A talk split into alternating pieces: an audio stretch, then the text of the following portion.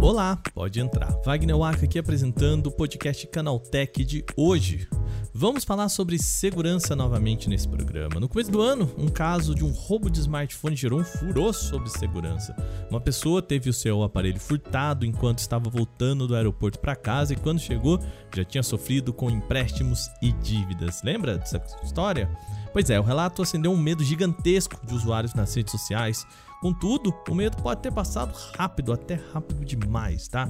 Isso porque uma nova pesquisa da companhia de segurança NordPass apontou quais são as senhas mais usadas e isso com base em bancos de dados de credenciais vazadas. Pois é, a notícia é que as senhas mais comuns são infelizmente, as menos seguras. Pois é, vamos lembrar sobre o caso, apontar quais são as senhas mais frágeis e usadas e dar aquelas dicas para você não ter dor de cabeça nesse final de ano. Começa agora o nosso podcast Canaltech, o programa que traz tudo o que você precisa saber do universo da tecnologia para começar aí o seu dia.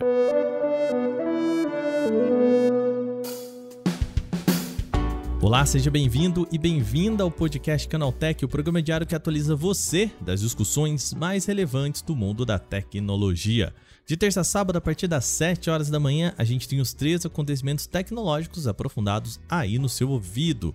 De domingos e feriados, a gente tem também o nosso podcast de entretenimento, o Value Play. Lembrando, a gente segue nossa campanha aqui no finalzinho de ano, aquela reta final. Chama uma pessoa para conhecer o nosso programa, um amigo ou uma amiga. Isso vai ajudar a gente pra caramba. É a nossa caixinha de Natal aqui do podcast Canaltech. A gente conta com você. Se você colocar mais uma pessoa aqui para ouvir, já aumenta a nossa audiência pra caramba, tá bom? Então a gente conta com você. Vai lá, chama aquele amigo ou amiga que pode gostar também de tecnologia.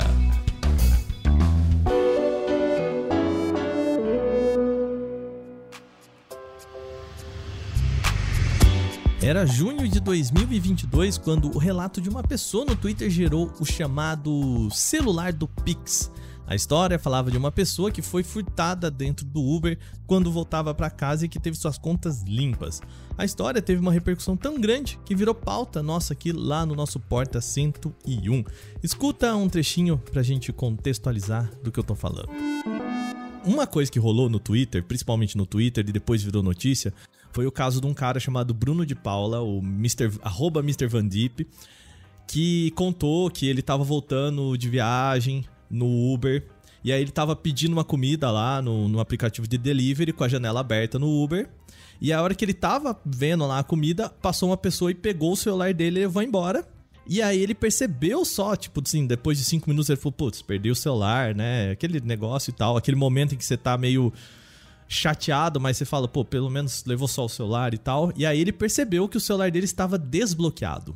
E aí começou a vida do cara virar um inferno. Os caras fizeram pedido do delivery por conta dele, entraram nos aplicativos de banco, pediram empréstimo, fizeram compra no Mercado Livre. Não era delivery bobo, não. Era bebida alcoólica é? caríssima. O pessoal tava testando os limites do cartão, da conta tal. Cara, eu juro pra vocês, se você tem um pouquinho de ansiedade eu não recomendo ler essa thread, porque assim, eu ia lendo assim, eu falava, cara, é, ia me dando uma agonia do tanto de coisa, assim, a dívida do cara era, no final do, do de um final de semana, ele chegou na sexta, e na segunda-feira ele já tinha coisa de 100 mil reais em dívidas só de do, dos criminosos brincando ali com as contas dele, né? Brincando com os aplicativos. Brincando com uísque, brincando com empréstimo, brincando com muita coisa. É, e aí, gente, muita gente olhou pro celular e falou assim: e se isso acontece comigo?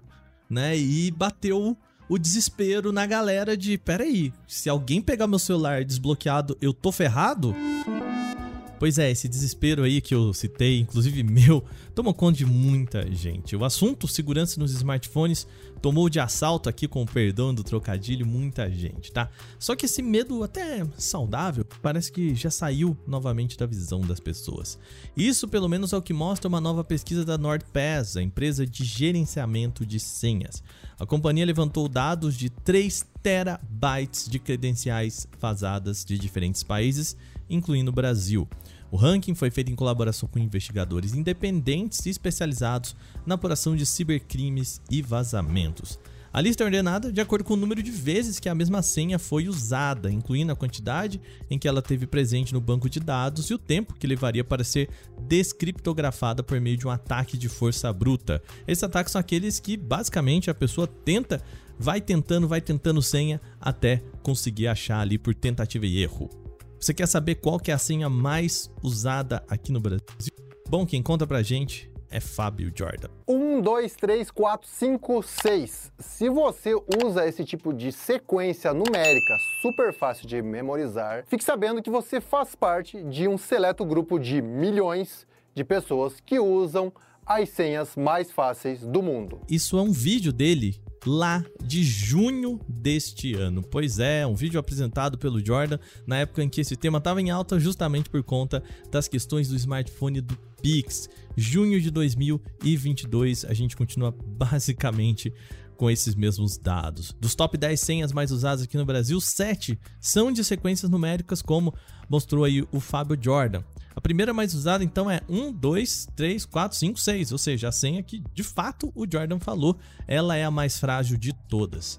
Seguida é o nome Brasil, isso mesmo, Brasil com S e letra inicial maiúscula é a segunda senha mais usada. Depois a sequência vem 1 a 9, então 1, 2, 3, 4, 5, 6, 7, 8, 9 é a terceira senha mais usada, e depois as sequências de números de 1 a 5 e depois 1 a 8. Uma pessoa mais, entre aspas, inteligente pode pensar: nossa, mas essa pessoa nem pensou em intercalar uns números aí? Pois é, pensou sim. Na sexta posição aparece a senha 102030 ou 102030 também pode ser. Não é uma senha segura essa, não é uma senha forte, tá, gente? O ranking da NordPass também classificou as senhas mais populares em categorias como esportes, nomes de artistas, grupos musicais, refeições, videogames, filmes, carros, entre outros. Isso também é muito comum. Eu, por exemplo, já tive uma amiga cuja senha era o nome de um ator famoso que estava inclusive em novelas na TV. Pois é. Uh, isso mostra que é o padrão em que as pessoas geralmente seguem ao escolher uma senha é tornar essa senha fácil de ser lembrada, né? A gente vai falar sobre isso mais um pouquinho ali para frente. Tá, mas qual que é o problema então de usar essas senhas? Elas não são fortes o suficiente? Falam para mim, tem que ter número. Eu não posso usar senhas com números, por exemplo, 10, 20, 30? Pois é, o problema é que esses dados que a gente apresentou aqui são exatamente as primeiras senhas que um criminoso vai tentar usar na hora de invadir aí um smartphone ou um serviço seu. Afinal, são as credenciais mais usadas. Né? Se você fosse pegar para tentar invadir um smartphone, você ia pegar a lista das 10 senhas mais usadas e tentar, perfeito? Especialmente quando a gente está falando de alguns robôs que são automatizados para tentar entrar com força bruta, aquele que eu falei de tentativa e erro até acertar. Os cibercriminosos usam software para testar várias combinações de endereço de e-mail e senhas. Isso pode ser feito em segundos e principalmente se você tem essa senha fraca, porque eles começam dessa lista, certo? Bom, nós precisamos voltar a comentar aqui aquelas dicas que são muito importantes para você aí que usa senhas numéricas aí, essas sequências de números que a gente falou aqui. Vamos lá, hoje que você vai mudar a sua senha para uma senha bem mais legal.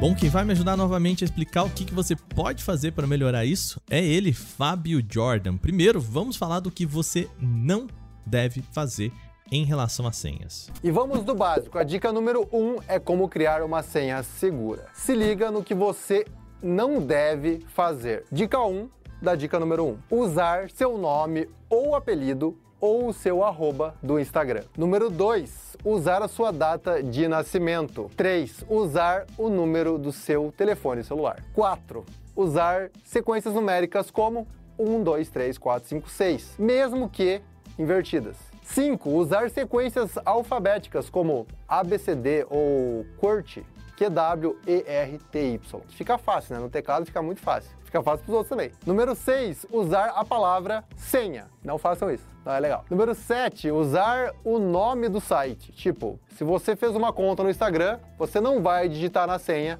Instagram. E eu sei que parece um monte de dica boba, mas acredite, milhões de pessoas usam esses tipos de senhas. Como você pode perceber nesses dados aqui, né, essas dicas do Jordan parecem de fato meio bobinhas, mas esse puxão de orelha não é bobo não. De fato, tem muita gente usando senha endereço, é, data de nascimento, nome do filho, nome do cachorro. Isso é muito comum, tá? A gente sempre fala por aqui também que é importante você colocar uma senha para cada serviço que você usa. Ou seja, uma para o Instagram, uma para o Twitter, uma para o Facebook, uma para o banco, uma para o smartphone, uma pra, tá, e principalmente para o Google, que é um espaço que reúne bastantes coisas suas aí. Tem o seu e-mail lá, provavelmente se você utiliza o Gmail. Pois é, a gente sabe, é bastante coisa para você lembrar depois. Tem dica para isso também, Jordan? Mas aí você pode estar preocupado que você não vai conseguir memorizar a senha. Bom, você pode criar uma senha fácil para memorizar usando palavras e números que você use diariamente. Mas aí você pode trocar letras e números por símbolos especiais.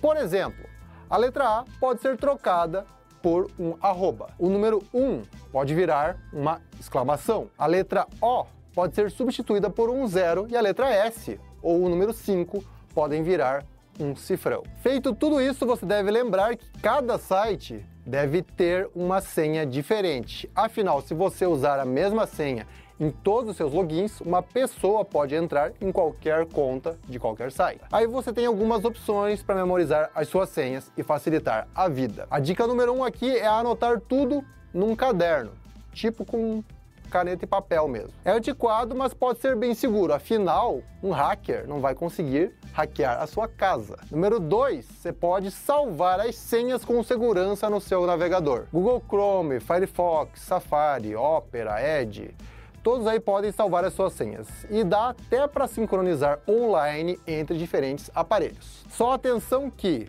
se alguém descobrir a senha do seu navegador, essa pessoa pode ver todas as suas senhas. Número 3, você pode salvar senhas em um gerenciador de senhas como LastPass, OnePassword ou Bitwarden, o que pode ser uma ótima ideia, já que você não precisa manter as senhas no navegador e fica difícil alguém saber qual programa você usa e o seu e-mail de login. Bom, para fechar aqui as nossas dicas de hoje, ainda tem algo importante para você fazer que é uma palavrinha simples. Isso pode salvar muita gente, principalmente quando a gente está falando de WhatsApp, tá? Que é a autenticação em dois fatores. Explica aí, Jordan. A autenticação de dois fatores exige a sua senha do serviço e mais um código único e temporário para garantir que é você mesmo que está fazendo o login. A maioria dos serviços famosos tem esse tipo de recurso, em que você pode ativar para receber um código de autenticação via SMS ou por aplicativo. Funciona assim: primeiro, você ativa o recurso no serviço e-mail ou rede social. Por exemplo, você pode ativar no seu Gmail e configurar para autenticar novos logins via celular. Depois de ativar, a próxima vez que você fizer login em qualquer aparelho, a Google envia uma mensagem de confirmação para o seu smartphone ou tablet. Então, mesmo que alguém descubra sua senha, você será o único que poderá autorizar um login. Bom, quem escuta o podcast Canaltech já sabe e tem todas as ferramentas para ficar seguro. Não quero ver ninguém aqui passando por isso não, tá? Eu, por exemplo, uso o OnePassword, que é esse gerenciador de senhas aí, e ajuda. Eu tenho todas as minhas senhas são diferentes, todas aleatórias e a vida segue, ó, muito bem. Eu me sinto bastante seguro utilizando assim. Bora agora você aí passar informação para aquelas pessoas que não estão tão ligadas assim em tecnologia, seus pais, tios, tias, enfim, vai lá dar essas dicas para eles também, para todo mundo passar um Natal bem tranquilo. Bom, e com essas notícias agora, vamos para o nosso quadro que é o Aconteceu Também.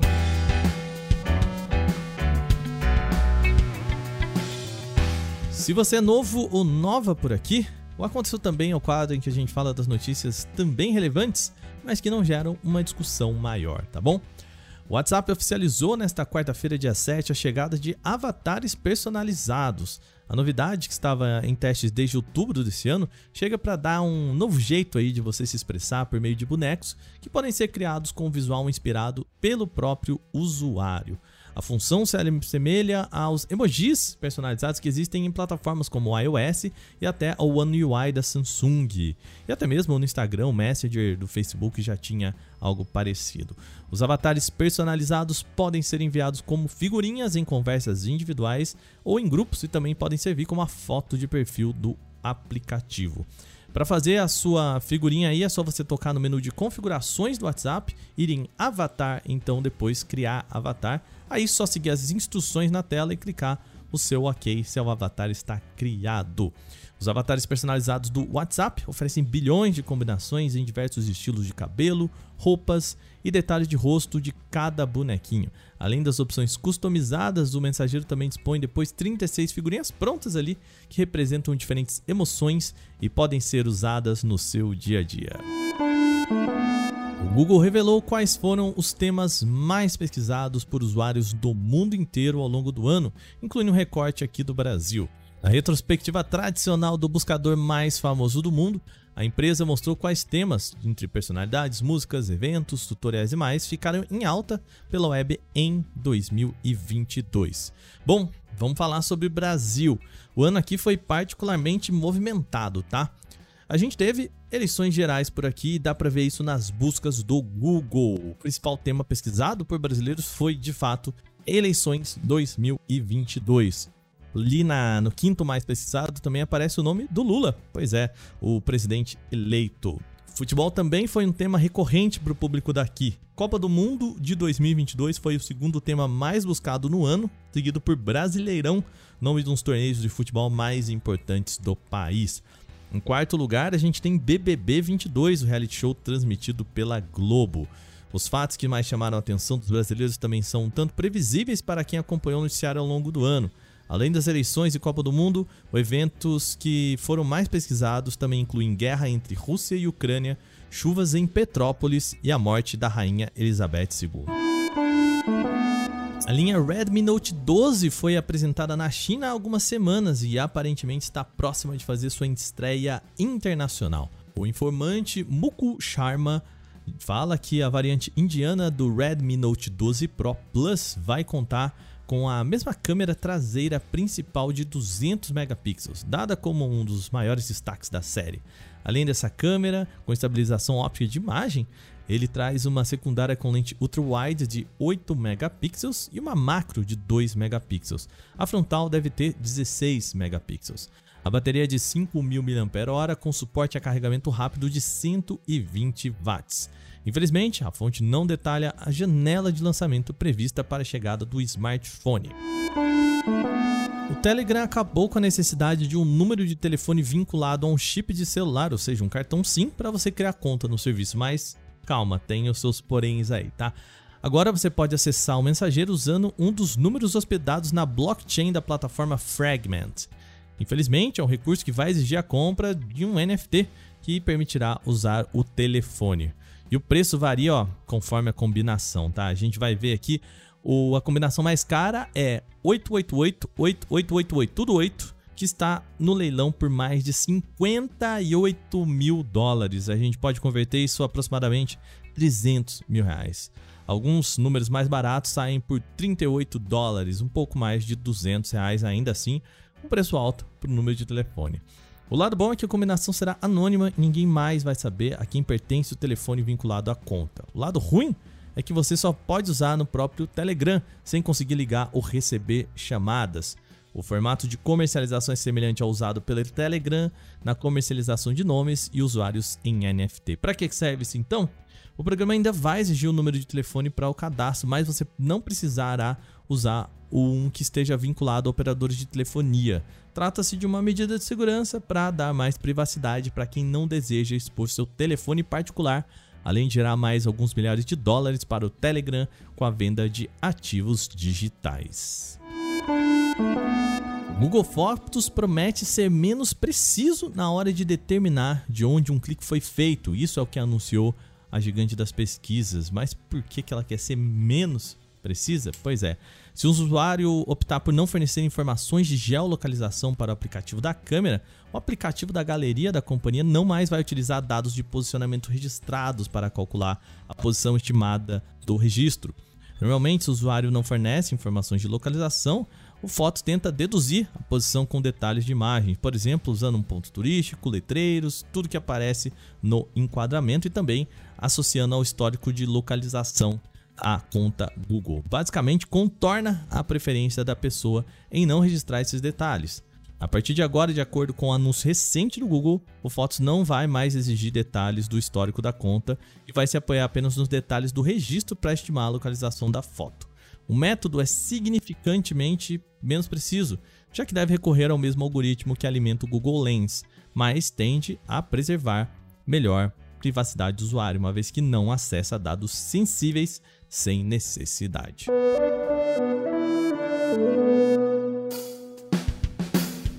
Muito bem, é com essas notícias que o nosso podcast Canaltech de hoje vai chegando mais uma vez ao fim.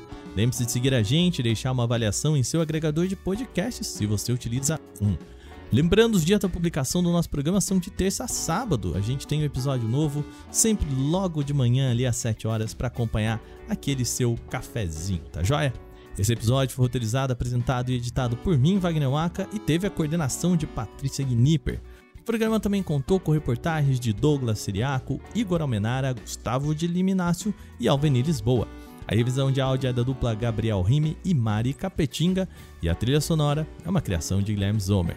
Agora a gente vai ficando por aqui. Amanhã tem mais podcast Canal Tech aqui no seu feed. A gente se vê por lá. Tchau, tchau.